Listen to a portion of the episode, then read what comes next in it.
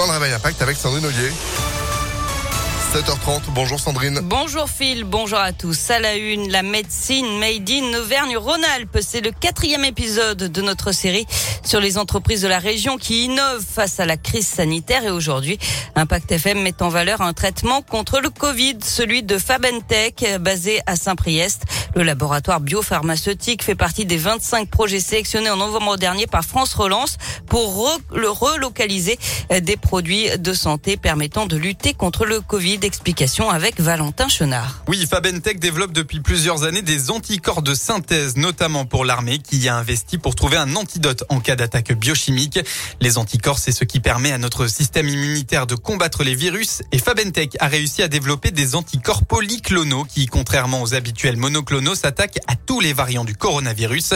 Sébastien Iva, le président de Fabentech. La technologie polyclonale va prendre le virus par plusieurs angles, enfin, va attaquer par toutes les surfaces et va pouvoir neutraliser le virus et donc euh, l'empêcher de pénétrer dans euh, l'organisme de la personne. Cette technologie serait donc plus efficace pour détruire les différents variants du Covid.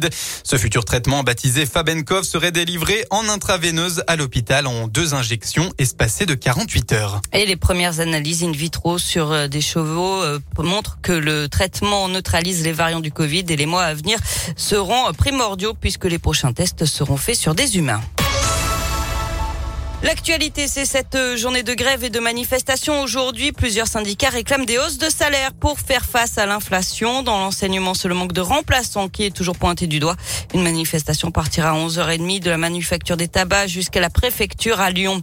Et au lycée euh, Douaneau de Vaux-en-Velin, la mobilisation se poursuivra ce soir avec une nuit du dernier chapitre. Les personnels enseignants réclament le report des épreuves du bac prévues en mars. Selon eux, il faudrait travailler nuit et jour pour terminer le programme dans les conditions actuelles.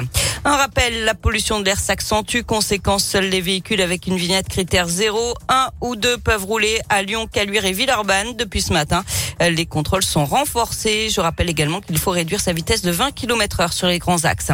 Un coup de filet dans un trafic de faux passes sanitaires. 13 personnes ont été interpellées mardi et hier à Lyon et Paris. Elles sont suspectées de participer à un réseau de faussaires qui aurait établi plus de 60 000 faux passes sanitaires. C'est l'ordre des infirmiers de la Loire et un médecin de la Sécu qui avait donné l'alerte. Elle est boudée par la quasi-totalité des candidats de la gauche. C'est aujourd'hui que débute le vote pour la primaire populaire. Euh, ces organisateurs revendiquent plus de 460 000 inscrits pour faire émerger une candidature commune pour la prochaine élection présidentielle. Mais parmi les candidats déclarés, euh, seule Christiane Taubira a accepté de reconnaître les résultats de ce scrutin en ligne qui se déroule jusqu'à dimanche.